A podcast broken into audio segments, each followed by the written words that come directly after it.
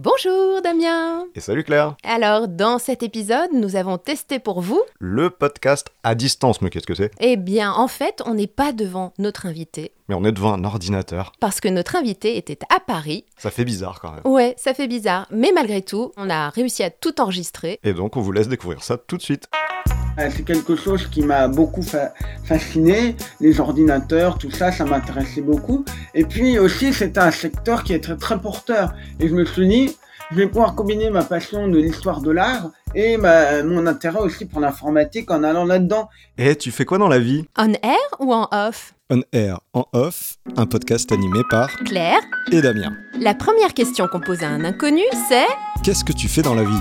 Comme si la vie, c'était notre métier. Et que notre métier, ça nous définissait. Pourtant, on a tous plusieurs vies. Ah, comme dans un jeu vidéo. Ouais, mais seulement 24 heures pour tout faire. Et quand on sait qu'on passe près de 60% de notre journée au boulot, le costume qu'on porte le plus souvent, c'est bien celui de son job.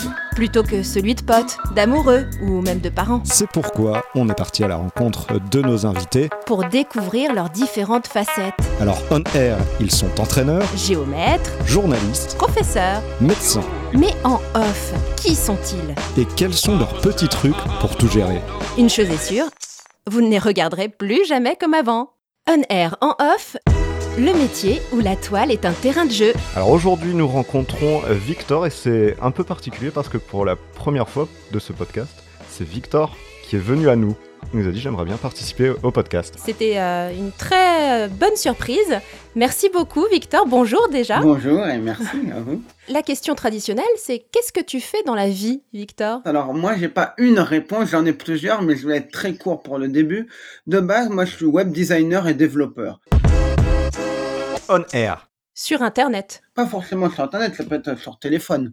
Ah oui aussi, d'accord. Du coup, si tu, si tu voyais un enfant, tu lui expliquerais comment euh, ce, ce métier-là? Alors, je lui dirais qu'un web designer, c'est quelqu'un qui il a déjà peut-être déjà vu des sites internet, que bah, sur ces sites-là, il y a des couleurs, il y a des colonnes, il y a des, des boutons, et tout ça, bah, c'est quelqu'un qui va réfléchir où on place ces boutons, où on place ces colonnes, pour qu'il y ait une certaine pertinence, et que la personne, quand elle arrive sur le site, elle, sache tout de suite de quoi ça parle. Si on arrive sur un site et qu'on est incapable de dire de quoi ça parle ou quel est le sujet, bah, la plupart du temps, les gens ils vont partir.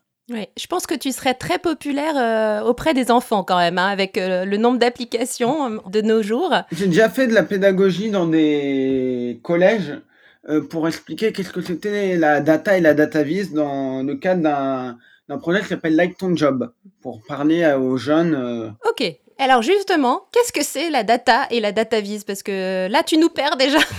Alors, bien sûr. Donc, comme je disais, je suis web designer et développeur spécialisé justement en question de data et de data vise. Qu'est-ce que c'est? Alors, on va décortiquer deux mots. Le premier mot, c'est data ou en français données. Déjà, peut-être que c'est un petit peu plus clair.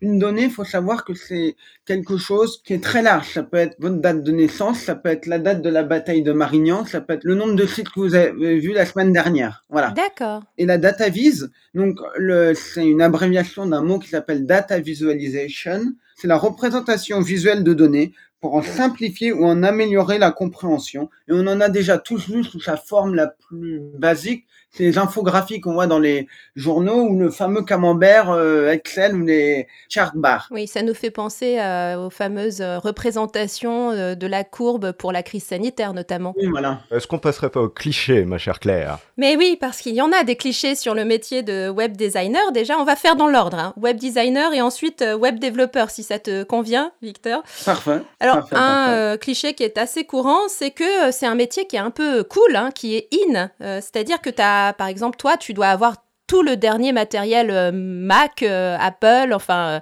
tu es, euh, hmm. dans le dernier cri. C'est vrai, oui, j'ai un Mac. De toute façon, moi, j'ai toujours, depuis, depuis que je suis tout petit, le premier ordinateur qu'on a à la maison, on a toujours eu des Macs, puisque je vais peut-être dire quelque chose qui n'a pas parlé à beaucoup de personnes assez jeunes, mais il y a une époque dans les années 90 qui est pas si lointaine que ça, où quand on faisait du graphisme, tout le monde euh, avait un Mac. C'était ah bah le Mac pour faire du graphisme. Maintenant, vous pouvez très bien prendre un PC qu'un Mac, mais à une époque, c'était impensable. C'était forcément le Mac. Alors pourquoi je dis ça? Parce qu'à l'époque, j'avais 7 ans et à l'époque, je faisais pas euh, de graphisme. Simplement, mon père est graphiste. C'est un grand nom du graphisme ah, français qui m'a énormément euh, inspiré.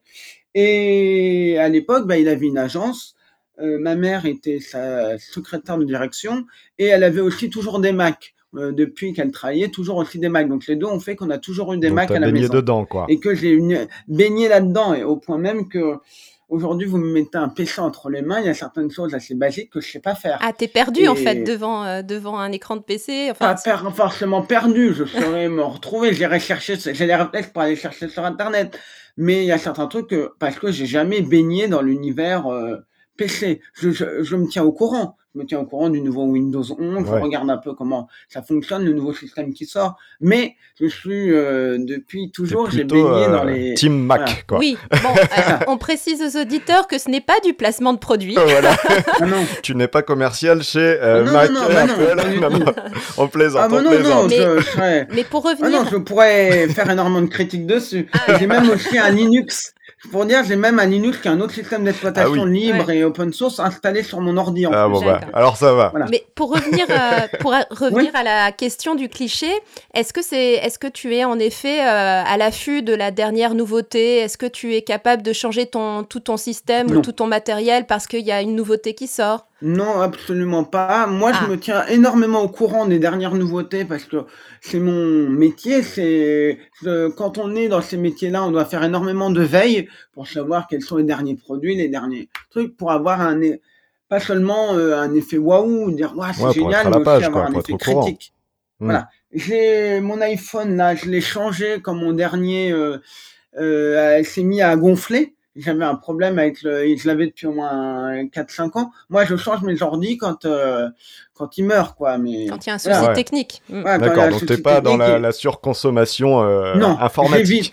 J'évite absolument parce que ça n'a aucun intérêt. Bah oui, ok. Bon bah autre cliché. Alors, on va parler un petit peu les web designers de ce qu'on a vu dans les clichés qui existent. Mm. Ils sont un peu de mauvaise foi. C'est-à-dire, s'ils tombent sur un site web qui est pourri, l'interface pourrie, il va dire c'est pas de ma faute, c'est mon client qui a mauvais goût. Alors oui, oui, c'est souvent, souvent la facilité. Il faut se battre parfois face à des clients, ce qui est compliqué, que ce soit dans tout type de design. Je parle au sens large parce que je repense à, je reviens encore à ça, mais je repense à mon père qui me disait que des fois il se battait face à des clients qui comprenaient rien et qui s'étaient battus pendant des heures et des heures à leur faire comprendre qu'il fallait faire ça.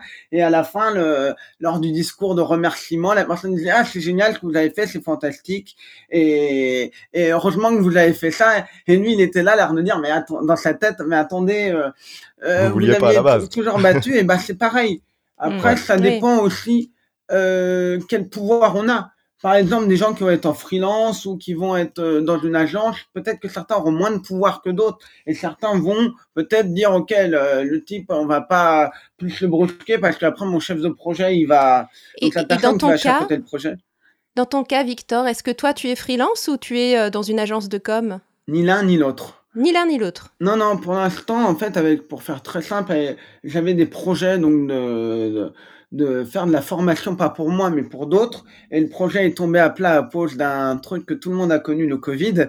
Donc, parce que ça devait être en présentiel, j'avais des contacts, j'avais tout. J'étais en train de monter depuis un an. Avant le Covid, j'étais plus d'un an de monter ça, de rencontrer plein de gens, des entrepreneurs il y a des, des gens, tout ça, et finalement, bah, c'est un peu tombé à l'eau, et en ce moment, bah, j'ai d'autres projets, je pense qu'on en reparlera là. Peut-être dans la deuxième partie. Alors, est-ce qu'on peut passer à une question bonus, éventuellement? Euh, Il va falloir que tu choisisses euh, entre 1 euh, et 4, 1, 2, 3 ou 4.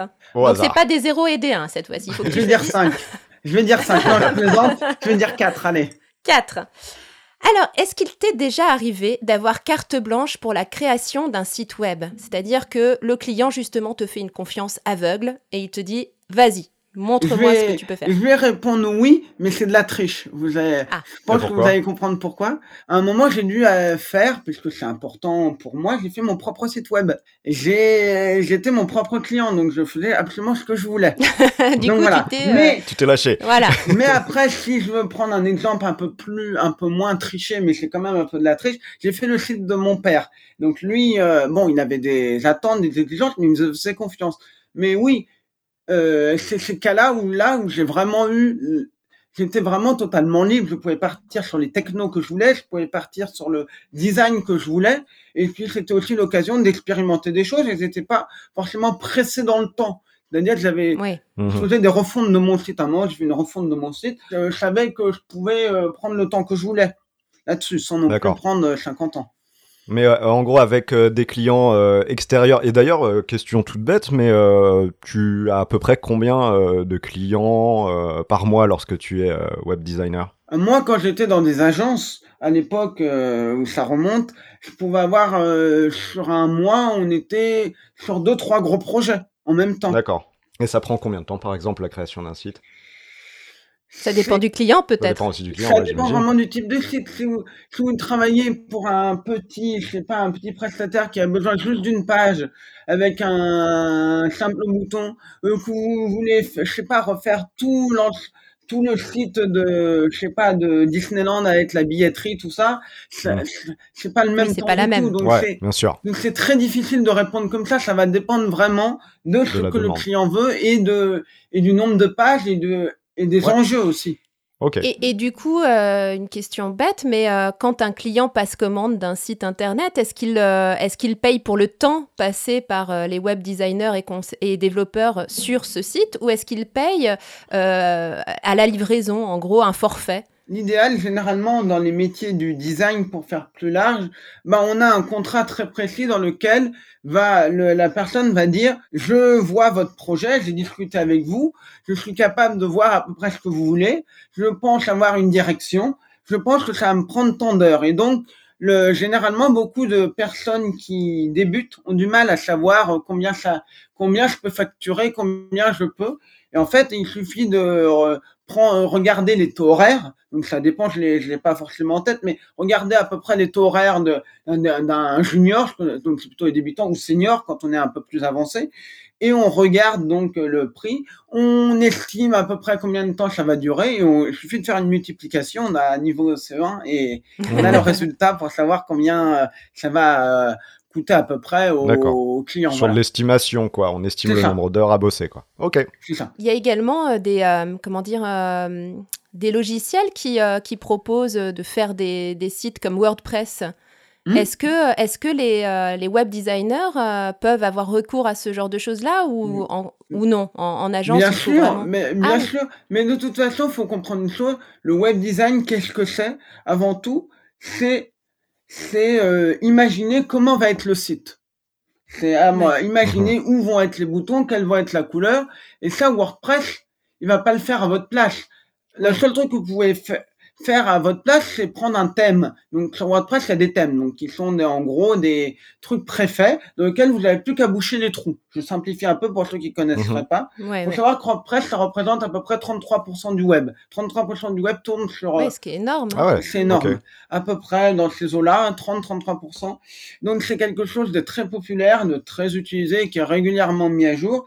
Et en fait, le, de toute façon, en théorie, et je dis bien en théorie sur WordPress, vous faites un design très spécial, vous pouvez en théorie l'adapter sur WordPress. Ça va prendre plus de temps pour un développeur parce qu'il va falloir créer un thème spécifique. La solution de facilité, c'est de prendre un thème qui est déjà préfet et on, voilà. Et alors, euh, justement, par rapport à ce métier, est-ce que tu pourrais nous décrire les avantages et les inconvénients? Alors moi, je, dans les clichés qu'on connaît sur les web designers et web développeurs, c'est ils passent tout leur temps sur leur écran. Est-ce que euh, est-ce que c'est un inconvénient pour toi ou pas? Non, moi, ça me gêne pas forcément. C'est pas quelque chose qui est parce que je fais pas que ça. Moi, sur mon écran, je fais plein d'autres choses, donc euh, j'ai pas non plus euh, le voilà, j'ai pas non plus la fatigue ou quand je faisais beaucoup de web design parce que maintenant j'en fais un petit peu moins. Je suis sur d'autres projets, mais j'en fais toujours un peu. Mais à l'époque où j'en faisais beaucoup, non, comme je faisais d'autres choses à côté, que euh, c'est aussi des choses qui je commence toujours moi quand je fais un travail comme ça, je commence toujours par du papier et un un stylo ou du Ah, crayon pour, euh, pour Alors imaginer. Ça, c'est surprenant, euh, je dois t'avouer, parce que euh, j'imaginais que euh, voilà que tout se faisait sur euh, sur l'ordinateur. Mais alors, tu es en train de nous dire que malgré tout, tu, re- tu reviens euh, à la base, c'est-à-dire à faire euh, des, des plans peut-être papier. euh, sur papier. C'est ça, moi.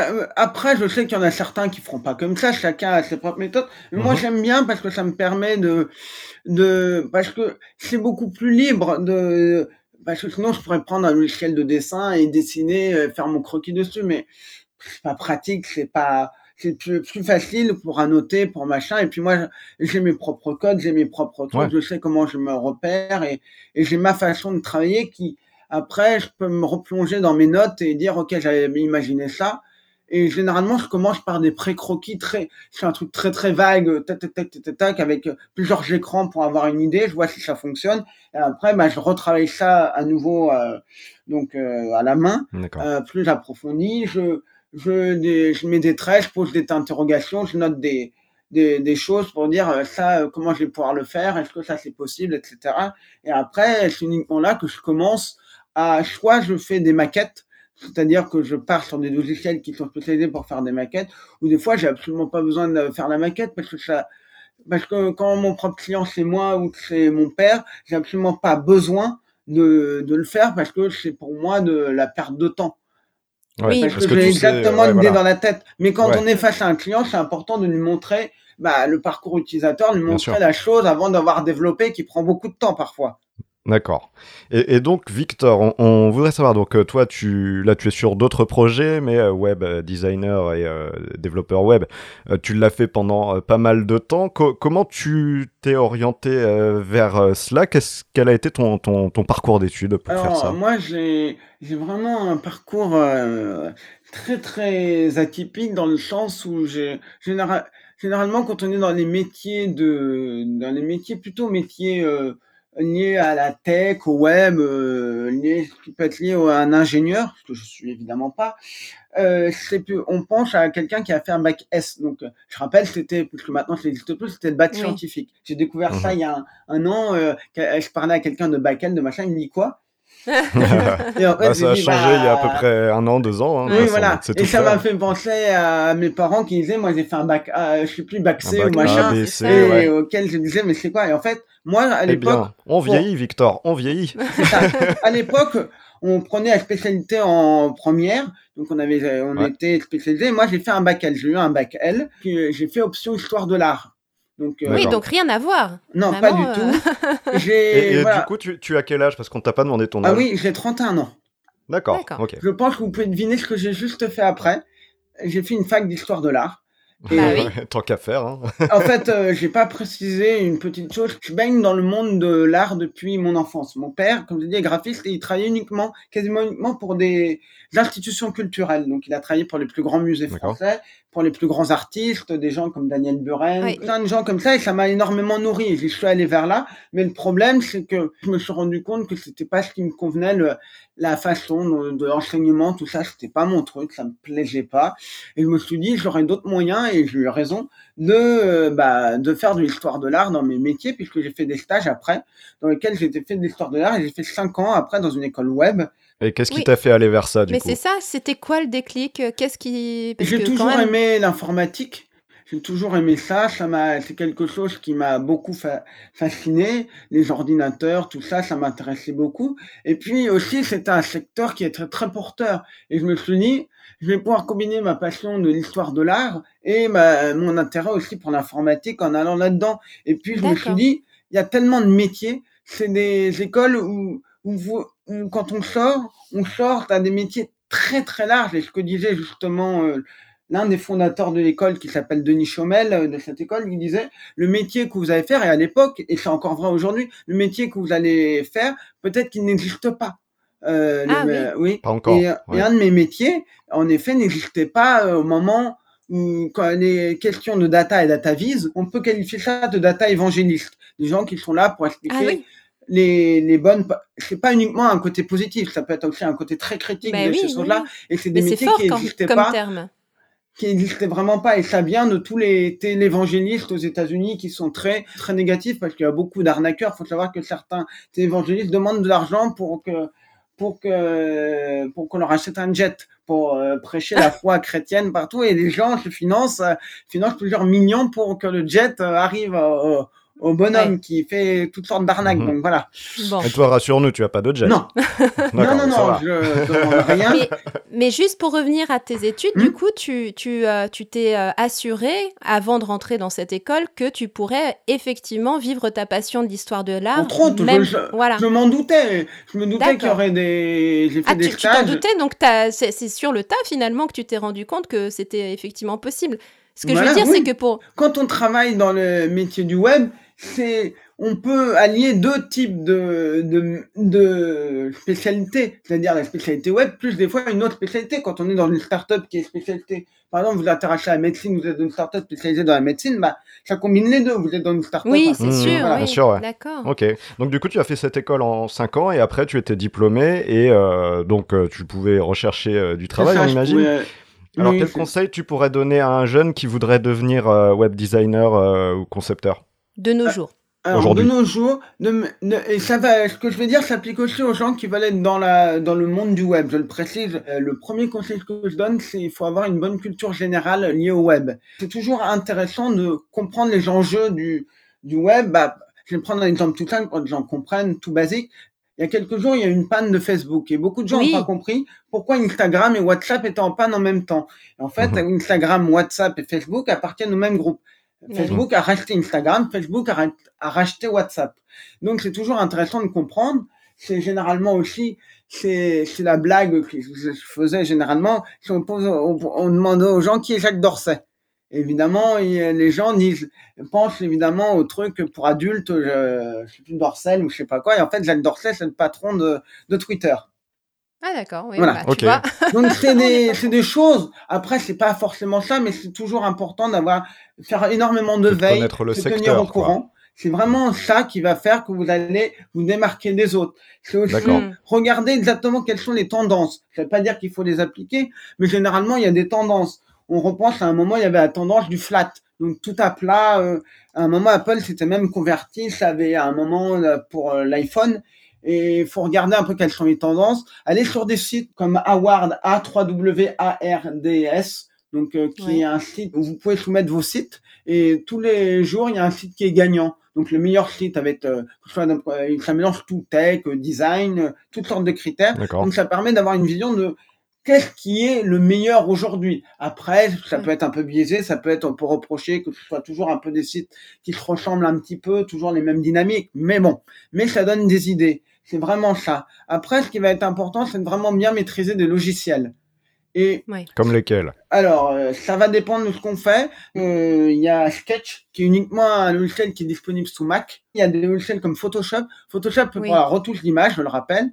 Euh, Illustrator, qui est pour faire de, du vectoriel, pour, les, mhm. pour que les, gens comprennent en gros. C'est quand vous avez une image, vous la grandissez fois 1000, elle est pixelisée. Là, avec du vectoriel, vous faites donc des dessins et si vous décidez, votre dessin, il est, il fait, je sais pas, 10 cm sur 10 cm, vous pouvez le reproduire sur une bâche de 10 mètres sur 10 mètres et il y aura aucune dégradation dans l'image parce que ça calcule des vecteurs. Et il y a InDesign qui permet de faire de la mise en page. Après, il va y avoir d'autres logiciels. une chose qui est très importante, c'est pas parce que vous maîtrisez Photoshop, c'est pas parce que vous maîtrisez InDesign que vous êtes graphiste, que vous êtes web designer. Parce que c'est l'argument que je citais à certaines personnes. Est-ce que vous allez confier votre comptabilité à votre cousin parce qu'il maîtrise, il a appris dans son temps libre à maîtriser un logiciel pour faire de la compta? Non, vous n'allez pas lui demander alors qu'il n'est pas comptable. Vous allez demander à un comptable. Et ben là, c'est pareil. À la base, en fait, il faut avoir, euh, il faut avoir les idées aussi. C'est peut-être aussi simple que ça. Savoir des idées et savoir euh, comment comment euh, certaines règles, connaître les règles de typo, connaître les notions de d'empattement, de, de sans sérif, savoir quel typo. Moi, je vais donner un exemple tout simple. C'est euh, je crois que c'était il y a quelques années, il y avait une campagne au, au Royaume-Uni qui avait utilisé une typo qui s'appelle la Gilles qui est une typo assez populaire, et c'était une pub pour la prévention contre la pédophilie. Gilles le créateur de, de cette typo, était connu pour être pédophile. Donc j'ai ah utilisé la typo. un peu tâche, quoi. Il y a un problème. Donc bah pas. Voilà. Donc c'est important d'aller connaître. La... culture, générale, ouais, dont la culture G, du coup. Et surtout une dernière chose très importante, moi quand je vois des gens qui me disent euh, j'aimerais apprendre Photoshop, j'aimerais apprendre InDesign, j'aimerais apprendre Illustrator, moi je leur dis pas il y a tel bon tuto, je leur dis c'est quoi ton vrai besoin? Parce que beaucoup de logiciels sont utilisés à mauvais escient. Les gens vont penser que Photoshop bah ça fait tout. Et ils vont utiliser le mauvais logiciel. Donc moi ce que je dis avant tout à une personne c'est c'est quoi ton besoin? Qu'est-ce que tu veux apprendre? Qu'est-ce que tu veux faire? Où tu veux aller? Avant de lui dire, bah, il y a un bon tuto parce que c'est pas la bonne réponse à apporter. Mais Trouver les bons outils, quoi. C'est ça. Les bons outils pour euh, l'objectif. Bon, bah, je pense qu'il est temps de faire la bascule. Là, on va, on va hmm. passer du côté du, Claire? Du en off pour connaître euh, toutes les autres facettes de Victor. Parce qu'il y en a, hein, a priori, Victor. On a en off. Alors Victor, on va reparler un petit peu de toi enfant. Euh, parce que tu nous dis qu'aujourd'hui tu as plein de cordes à ton arc, mais est-ce que tu as toujours été comme ça? Est-ce qu'enfant tu avais une idée précise de ce que tu voulais faire dans la vie ou au contraire, bah, tu t'éparpillais? Mmh, J'avais pas forcément, j'ai toujours été quelqu'un de, comment on peut dire, de vraiment très très très très curieux.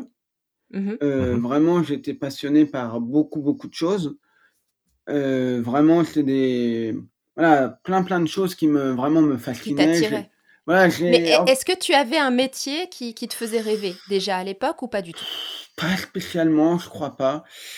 Je crois pas, je peut-être euh, travailler dans, dans l'histoire ou des choses comme ça, parce que j'avais mmh. énormément, et j'ai encore derrière moi, des livres. Euh, j'ai toujours vécu à Paris, ce qui est une énorme chance, parce que vous avez, c'est l'une des villes qui a le plus de mu la ville qui a le plus de musées au monde. Donc euh, vous pouvez aller voir des expos de sciences, des expos d'art, et, il y a beaucoup de choses qui sont faites pour les enfants à la Cité des Sciences, des choses comme ça. Mmh. Et donc ça, permet d'aiguiser la, la curiosité. Je trouve ça vraiment génial que dans une, euh, voilà, qu'on ait vraiment plein plein de choses faites spécialement pour les enfants et pas que non mm. plus. D'accord. Donc il y, avait ce côté, euh, il y avait ce côté euh, art, archéologie, mais il y a aussi un peu de la généalogie, je crois. Oui, c'est ça. Je fais, je me suis toujours intéressé à de la généalogie. Je vais raconter une petite anecdote marrante à propos. j'ai dit tout à l'heure, j'ai parlé de mon père.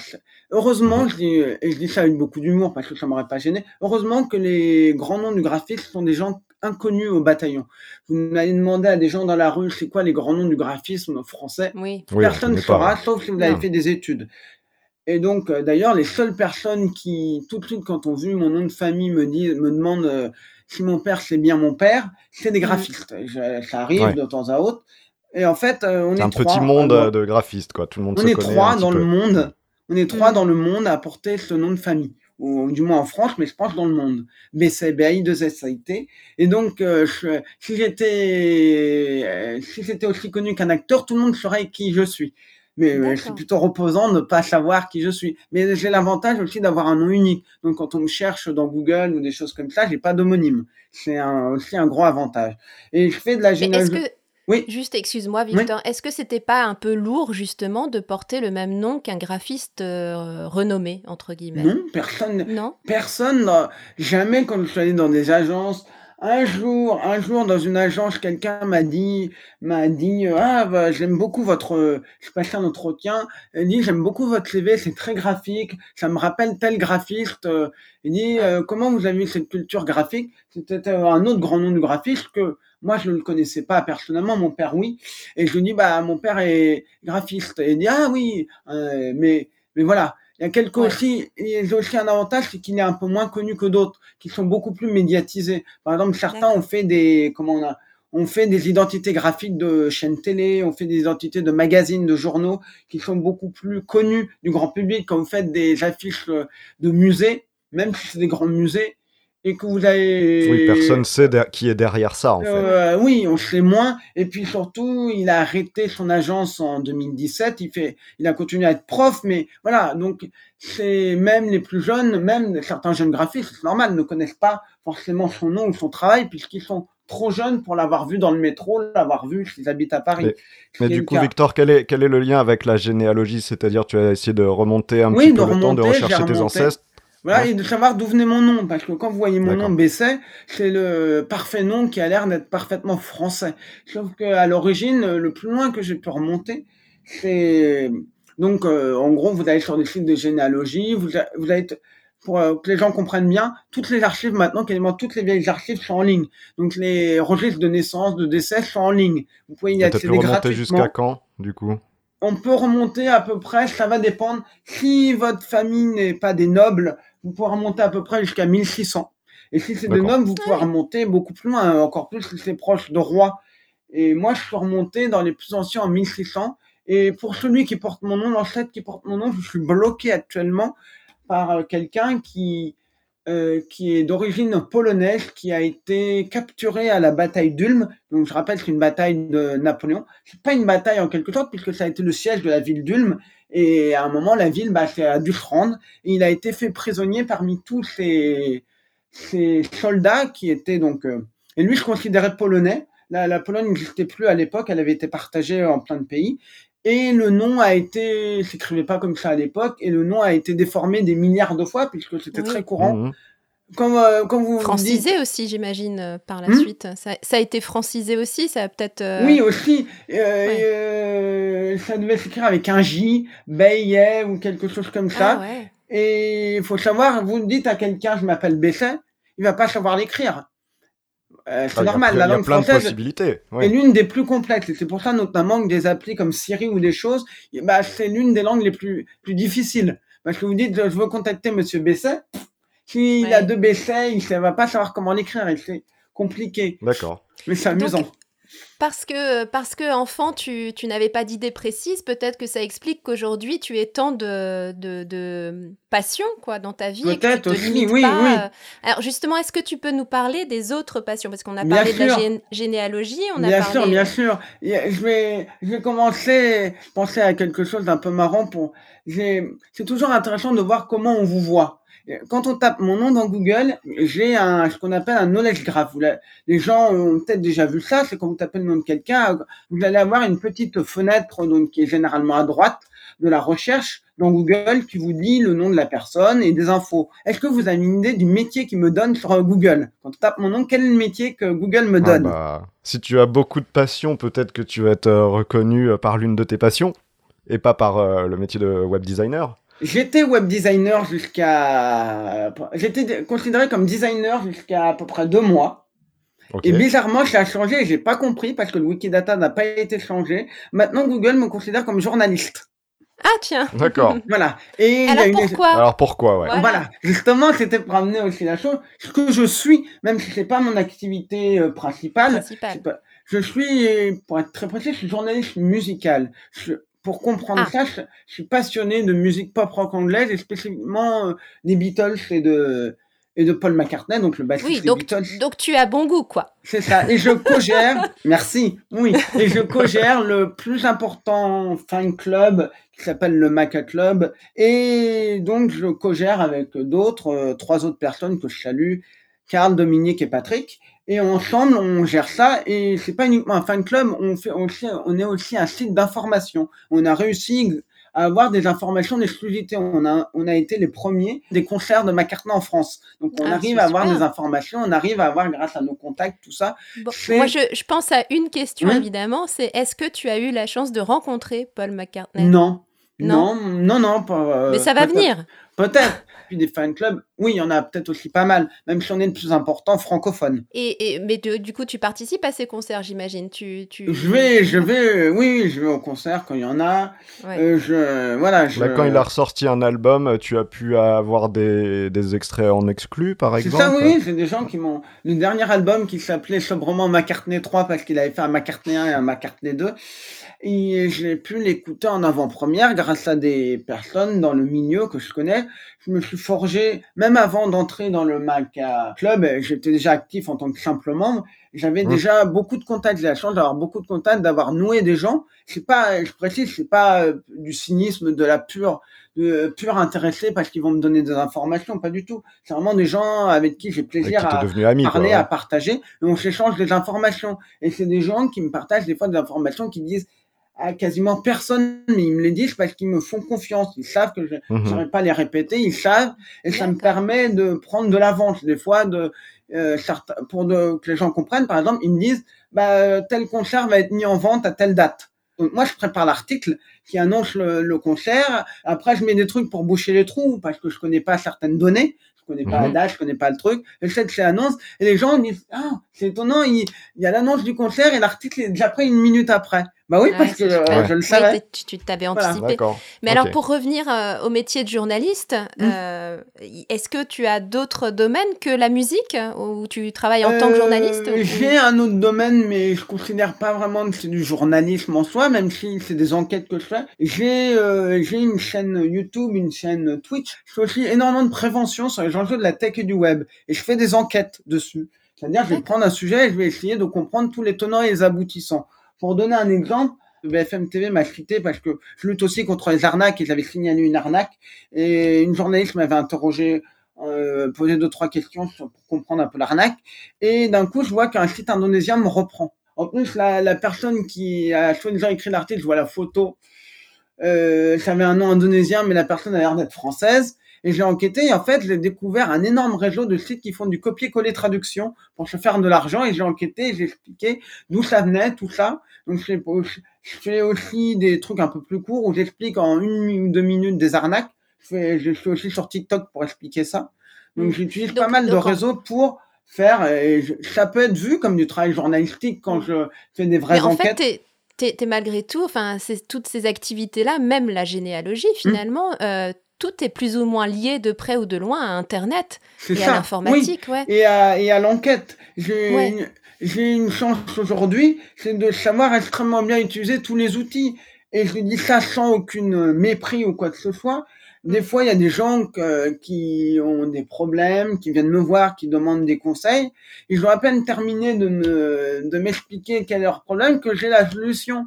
Alors qu'eux, ils ont galéré pendant des heures et des heures à trouver. Parce que pour moi, c'est simple parce que j'ai cette chance d'avoir cette connaissance et je décidé de mettre à euh, profit cette connaissance sur Internet, que d'autres puissent aussi avoir mes trucs et mes techniques pour mhm. y arriver. Est-ce que euh, le dark web, est-ce que c'est quelque chose euh, qui t'attire ou, est-ce que tu es déjà allé sur Oui, j'ai déjà regardé un peu ce que c'était.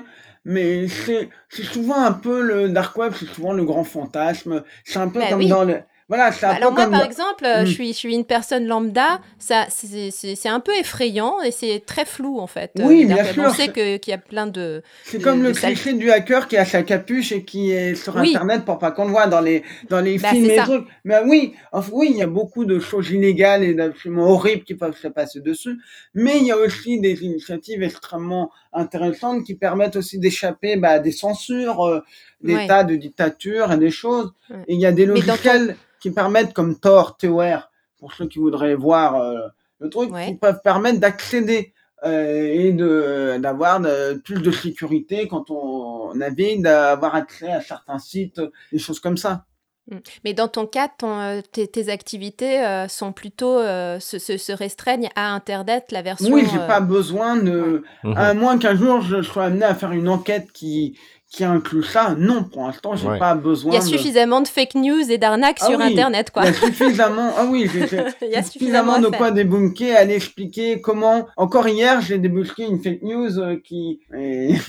Bah, d'ailleurs, est-ce que tu peux expliquer pour euh, la plupart des gens ce que veut dire débunker, débunker, Alors débunker, oui, voilà, oui, justement, j'allais y venir, j'allais. En fait, mm. débunker, c'est vous avez une information et euh, ça peut être euh, un texte, ça peut être une photo. Et le but, ça va être de savoir est-ce que l'information est vraie, est-ce que l'information est fausse, est-ce que l'information est biaisée? Aussi, essayer de comprendre qui a posté. Parce que souvent, souvent, vous savez pas qui c'est. C'est pas anonyme, c'est faut bien comprendre ça, c'est pas des posts quand c'est Twitter, c'est pas du tout des posts anonymes, c'est des posts sous pseudonymat, ce qui est absolument pas la même chose. C'est d'aller trouver qui est derrière ça, si on peut, essayer de comprendre bah, les rouages, les mécanismes, essayer de comprendre d'où vient l'image, pourquoi d'un coup ça a explosé, c'est intéressant, pourquoi une fake news va exploser plus qu'une autre? Et après, on, fait un récit dans lequel euh, on, quand je dis récit, ça peut être un texte journalistique, ça peut être un ensemble mhm. de tweets, ça peut être sur un blog. C'est de la vérification, c'est de la vérification, de, la vérification à la source, etc. C'est de la vérification très poussée. C'est pas simplement dire c'est faux. Euh, regardez l'image, elle vient de, elle vient du Canada. Elle n'est pas, euh, elle n'est pas été prise à Paris. C'est vraiment plus mhm. poussé que juste dire c'est pas ça. C'est expliquer tout le phénomène. Et tout à l'heure, tu parlais euh, justement du cliché du hacker avec son, son sweat à capuche euh, derrière un écran. Est-ce que... Mr. Robot. Voilà, on pense à Mr. Robot. Est-ce que toi, parle-nous de, de, de, toi, est-ce que, est que tu as le sweat à capuche? Est-ce que tu passes tout ton temps devant un écran, du coup, puisqu'on voit que tes activités sont quand même fortement liées à Internet? Est-ce que, est que tu te sens plus à l'aise derrière un écran que devant des gens? Comment ça se passe? Je suis... Moi, je moi, j'adore parler, donc euh, je pourrais, comme vous pouvez le constater, je pourrais parler des heures et des heures sur des sujets, comme je le disais en off du off de l'émission tout à l'heure. Une chance extraordinaire, c'est d'être très à l'aise à l'oral. Dans beaucoup de cas, quand je... Donc tu ne te caches pas derrière un écran, en tout cas. Non, non, non, pas du tout. Et puis, j'officie sous mon véritable nom, Victor Messet. Je pense que c'est évident, mais c'est mon véritable prénom. Oui, c'est pas un pseudo. Voilà, mhm. c'est absolument pas un pseudo. Et non, j'ai l'habitude, moi, des, euh, vous me dites, euh, ok, tu peux faire une conférence sur la data, euh, c'est dans une heure, hop, je dis, ok, il n'y a pas de problème, je suis prêt, je suis quasiment mhm. prêt, parce que je suis tellement rodé sur certaines choses. Parce que c'est pas, c'est une passion aussi, certainement. C'est une passion et, passionne, ouais. et voilà. Et le problème que j'ai généralement quand je tourne des vidéos, des fois sur Twitch, comme sur live, des fois j'arrive pas à arrêter parce que je rajoute un autre truc, je rajoute un autre truc. J'ai dit au revoir et je suis encore là 50 minutes après. Donc du coup, du coup euh, si tu arrives jamais à, t'arrêter, on va dire, ça, ça te prend euh, beaucoup, euh, beaucoup de temps sur, sur une journée. Est-ce que tu as l'impression de toujours être, être speed, de courir toujours après le temps? Non, pas du tout, parce que j'ai j'ai des milliers de projets et c'est bon. Comment tu fais pour t'organiser alors? Ah, parce que si tu as plein de projets, et, enfin, ça doit être frustrant de pas aller jusqu'au bout d'un projet parce qu'il faut attendre que le précédent soit terminé.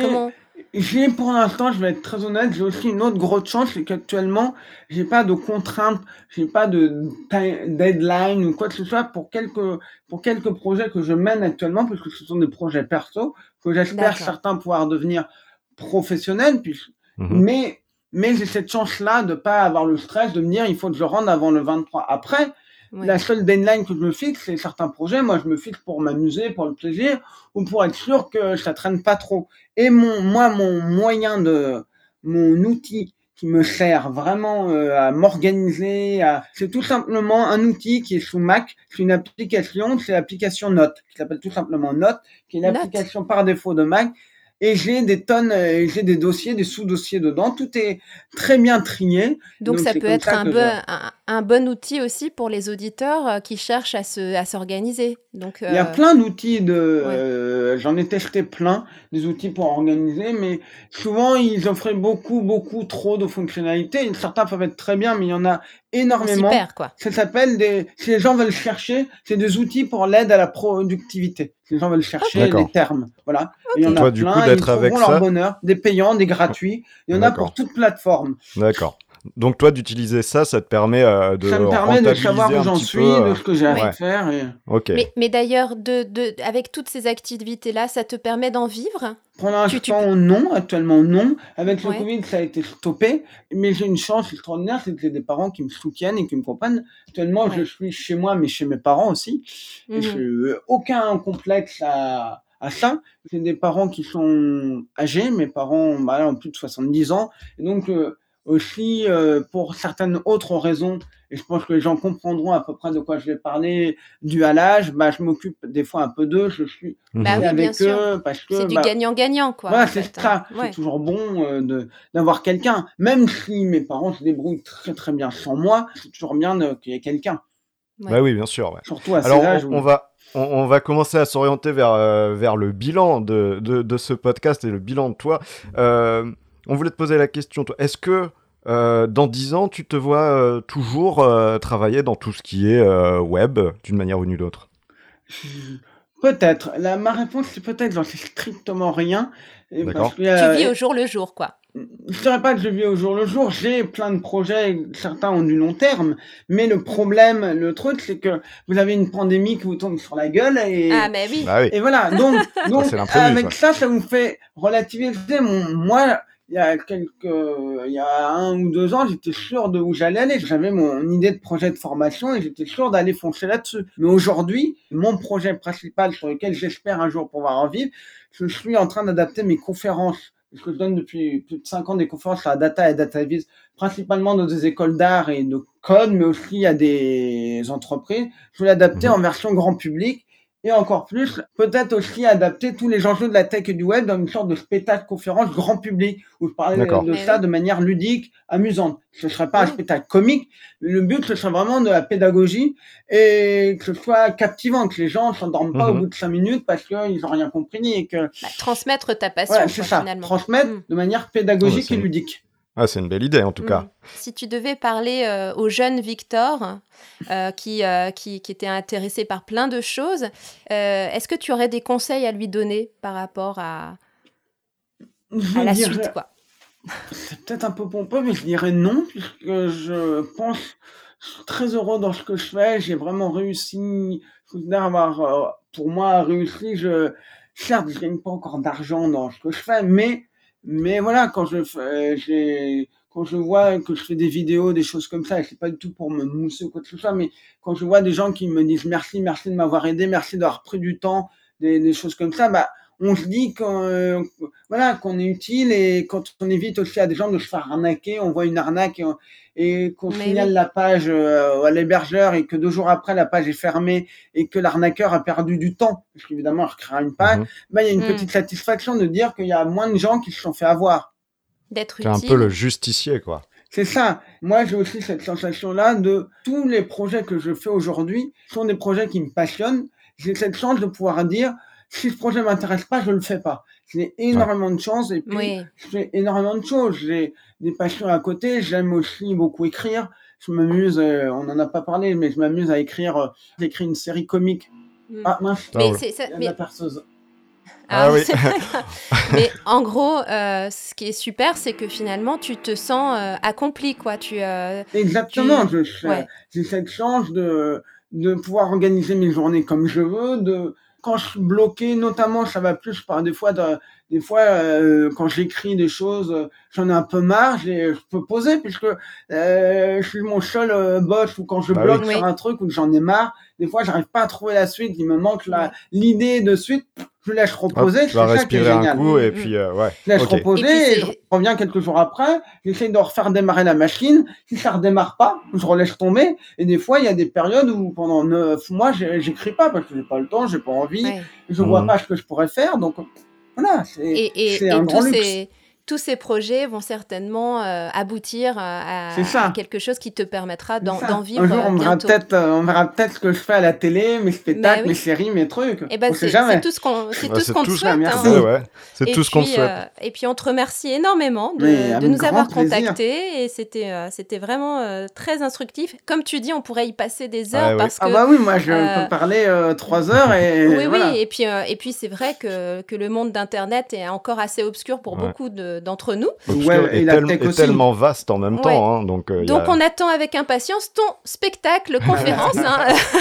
on en aura besoin, je pense. eh ben, je... Ah bah, Ah, avec plaisir. C'est dit, hein, c'est dit C'est maintenant. Ah bah enregistré, attention. hein.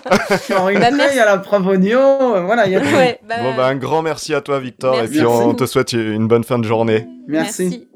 Voilà, on en sait beaucoup plus sur le monde du web et sur Victor. Dans le prochain épisode, Claire, on va aller à la rencontre de Marion et ce sera le dernier de l'année. Et qui dit dernier épisode, on ouvre une bouteille. Et on va aller voir le métier où faut pas pousser le bouchon. Alors tu veux pas pour la bouteille, Damien?